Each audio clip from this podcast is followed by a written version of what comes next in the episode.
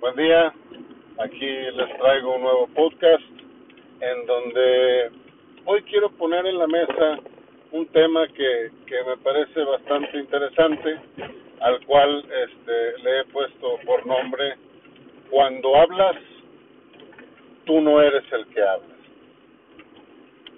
¿A qué me refiero con esto? Pues vamos tocando algunos puntos para, para darle, darle forma y, y empezar a desarrollarlo. Eh, según Piaget, eh, el ser humano cuando niño pasa por cuatro estadios de desarrollo este, y van divididos de, de en, ciertos rangos de edad.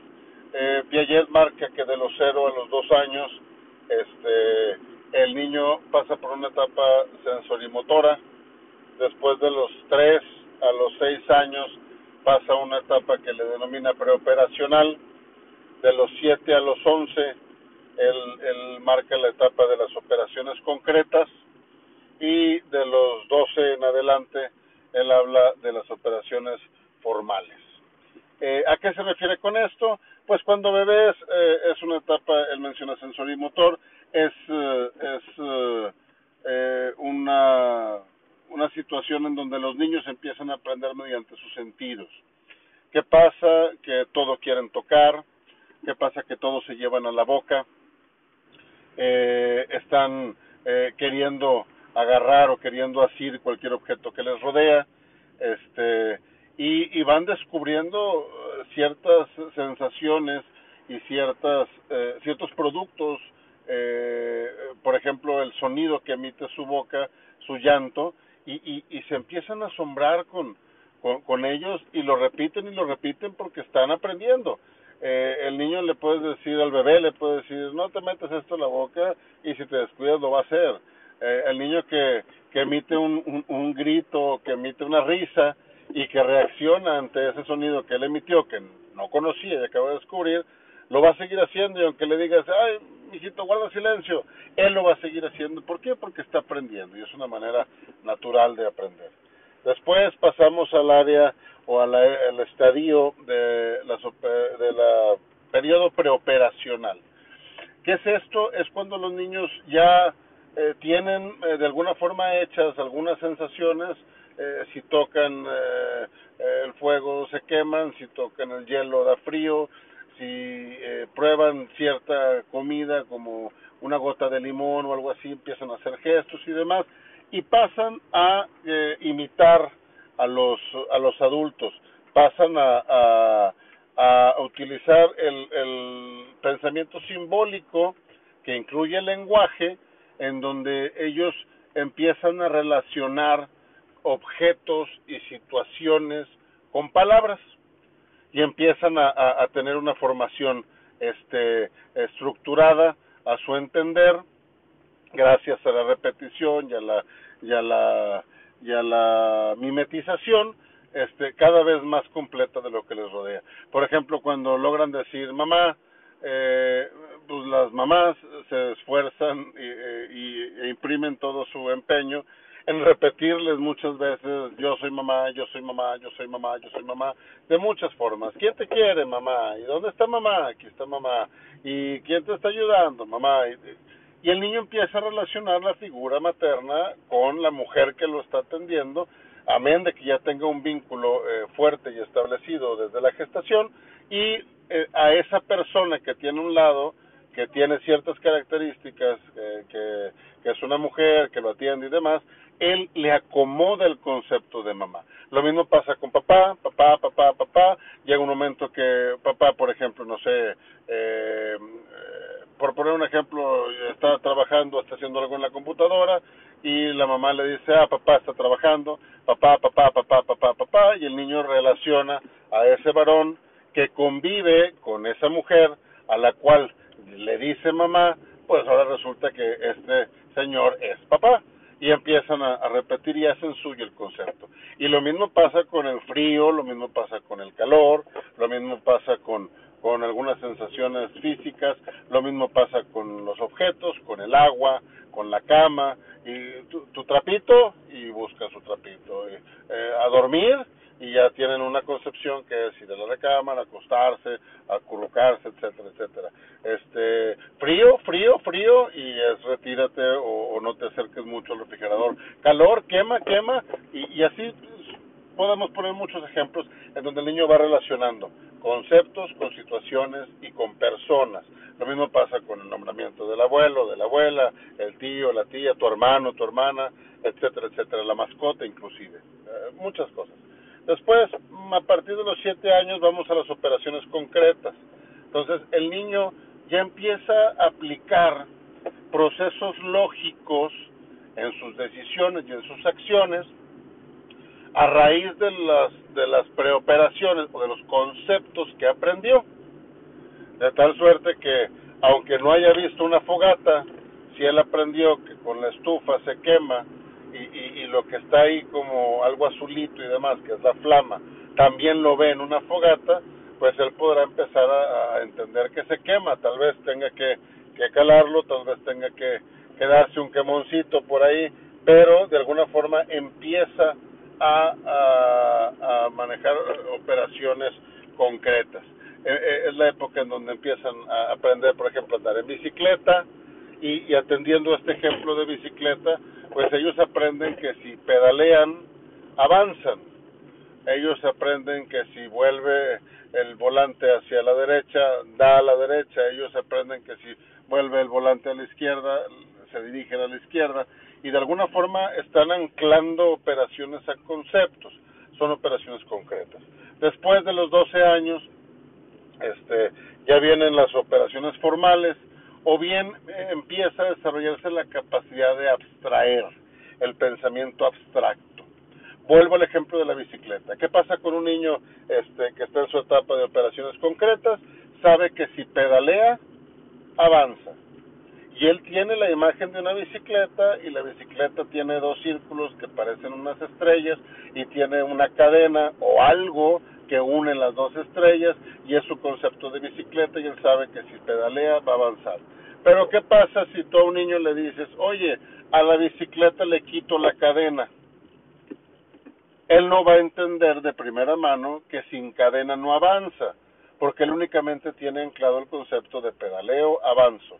Bueno, después de los 12 años, ya con las operaciones formales, él puede comenzar a abstraer eh, algunas ideas y poder llegar a supuestos o llegar a conclusiones de qué va a pasar si algo sucede, aún sin necesidad de que pase. Un niño ya después de los 12 años se puede quedarse leyendo la bicicleta y va a decir, pues si le si pedaleo da vuelta el círculo grandote y el círculo grandote está amarrado al círculo chiquito con un alambre o con una cadena o cualquiera que sea su concepción y hace que el chiquito dé vuelta y si eso falta, pues el chiquito no va a dar vuelta y como el chiquito está en la llanta trasera, entonces puede llegar a la conclusión de que esa bicicleta no va a avanzar. Entonces, esto viene a, formar gran parte del conocimiento que adquiere un niño dentro de su desarrollo. Ahora bien, eh, en psicología se tiene eh, algunos estimados y algunos datos en donde se, se propone o se postula que el 70% de la, del conocimiento y el 70% de las costumbres y el 70% de las formas de pensar y de las creencias y de, y de todo lo que conforma una persona, lo adquiere esa persona de los uno, o de recién nacido pues, a los siete años. 8 más o menos. Y el otro 30% que viene a complementar a la persona, que le da sus matices de individualismo, que le da su, su personalidad propia, eh, se adquiere de, a partir de los 7, 8 años y en adelante hasta la adultez.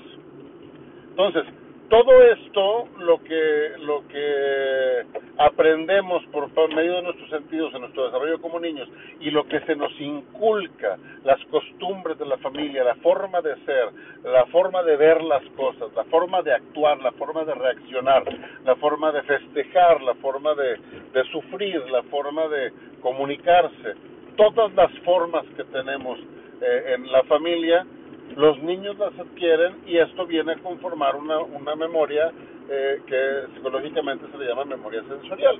Entonces, todo lo que nos rodea y lo que aprendemos cuando niños, que tiene ciertamente una influencia clara de los adultos que nos rodean, todo eso nos forma como personas y nos va imprimiendo en nuestro subconsciente formas de ser y maneras de actuar de tal suerte que podemos pensar tal o cual cosa de cómo hacer un trabajo y en realidad esa idea la sembró el padre, por ejemplo.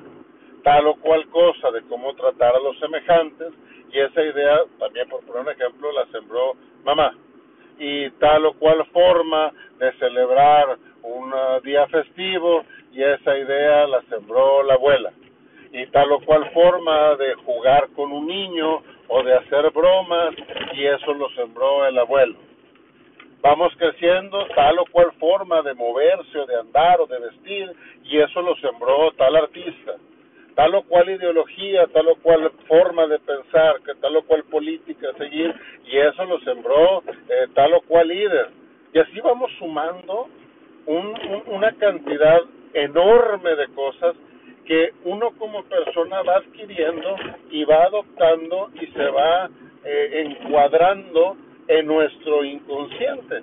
De tal manera que muchas de nuestras reacciones nacen del inconsciente. Es que, ¿por qué dijiste eso? Ah, pues es que así ha sido toda la vida. Y ese ser toda la vida es tu inconsciente el que está hablando. Es que, ¿por qué no actuaste de esta forma? Ah, es que nunca lo he hecho así. Y eso, ese proceso también es un proceso inconsciente donde de alguna forma se te que si fuera. Y así podemos seguir con, con, ejemplos. Aquí lo interesante es ver, según los psicólogos, el 96% de lo que hacemos, de cómo pensamos, de lo que decimos y de lo que creemos, es una preconcepción aprendida y adquirida de niños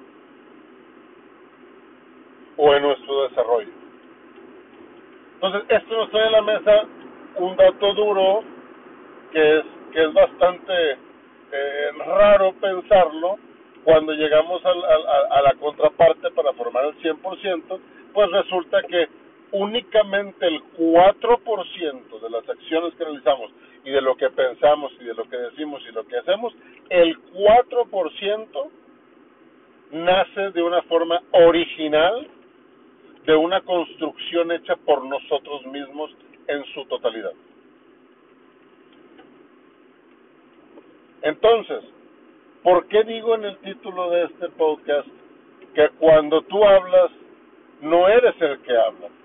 ¿Por qué? Porque muchas de las cosas de las que hacemos y decimos y sentimos y pensamos, tantas como el 96%, tienen una fuerte influencia del, del subconsciente y nacen de la formación y de la conformación de todos estos elementos que adquirimos en nuestra niñez y en nuestra adolescencia y en nuestra adultez. Entonces, esto, esto, ¿en qué nos pudiera hacer reflexionar? Pues nos puede hacer reflexionar en todas las cosas que sabemos de alguna forma o en pequeños momentos de conciencia en donde el inconsciente se nos despierta o se nos asoma un poco más fuerte, que logramos pescar tantito de manera consciente, todas esas cosas que hacemos que no nos ayudan, que no nos abonan, o que no nos dejan avanzar como queremos, o que no nos dejan llegar a donde queremos llegar, no las estamos controlando nosotros. O al menos, siendo más puntuales, no las estamos controlando de manera consciente. Entonces, se requiere de un profundo análisis, se requiere de una introspección muy, muy, muy fuerte, muy a fondo, para poder determinar qué estoy haciendo, a dónde quiero llegar y lograr ver y, lograr sacar a la luz aquello que me sale en automático y que no abona a donde quiero llegar o a lo que quiero conseguir. Necesito traer, mediante ese análisis profundo, necesito traer al consciente lo que maneja mi subconsciente con la finalidad de actuar diferente, con la finalidad de obtener mis metas, con la finalidad de llegar a donde yo quiero, con la finalidad de, de modificar mi conducta para alcanzar otros fines que por repetición de hacer lo mismo de una manera que no estoy controlando, probablemente hasta el día de hoy no he alcanzado. No es nada sencillo, es sumamente complicado, es un trabajo arduo de introspección, de determinar esto que hago, de dónde lo aprendí. Esa persona es como quiero ser y qué hago para cambiar lo que no quiero hacer para lograr ser lo que realmente quiero ser. En otras palabras, ¿qué tengo que hacer para poder que cuando hable yo sea el que habla, que cuando actúe yo sea el que actúe, que cuando eh, piense o sienta yo sea el que piense o sienta. Ojo, no con esto estoy diciendo que lo que tenemos aprendido y lo que tenemos ya preconcebido esté mal, en ningún momento. Lo que sí estoy diciendo es que puede haber ciertos detalles que nosotros hacemos sin pensar que no nos están ayudando hoy por hoy y que bien pudiéramos modificar. Siendo muy puntuales, ¿Qué quiero lograr? Quiero lograr esto. Ok, ¿y qué tiene que hacerse? No, pues tiene que hacerse eh, un criterio amplio, tiene que eh, haber una, una eh, justificación, argumentación, tiene que hacerse muchas cosas. Ah, perfecto, lo estoy haciendo. ¿Dónde puedo yo adquirir eso que necesito en estas situaciones? ¿Y cómo reacciono? No, pues reacciono con negativa, reacciono con, con ofensiva, reacciono con apatía, reacciono... A ver, a ver, a ver, a ver si yo quiero lograr esto, porque estoy reaccionando así? Bueno, vámonos todavía más a fondo. ¿Quién era así? Es que mi papá siempre fue así. Ah, es que mi abuelo siempre. Ah, es que la abuela, es que mamá, es que mi hermano. Ah. Entonces, al momento que identificamos, podemos decir, ¿sabes qué? Eso a mí no me va a ayudar. Lo necesito cambiar. Pero es un examen profundo de conciencia, es un análisis concienzudo, es un, es un un deshebrar pedacito por pedacito, parte por parte, la estructura de nuestro pensamiento para poder encontrar alguna llave que mueva el subconsciente y en ese momento, haciéndolo consciente, poder cambiar lo que tengo que cambiar para poder ser lo que quiero ser, llegar a donde quiero llegar y lograr lo que quiero lograr. Se los dejo en la mesa. Este, igual que siempre, con mucho gusto. Nos estamos viendo pronto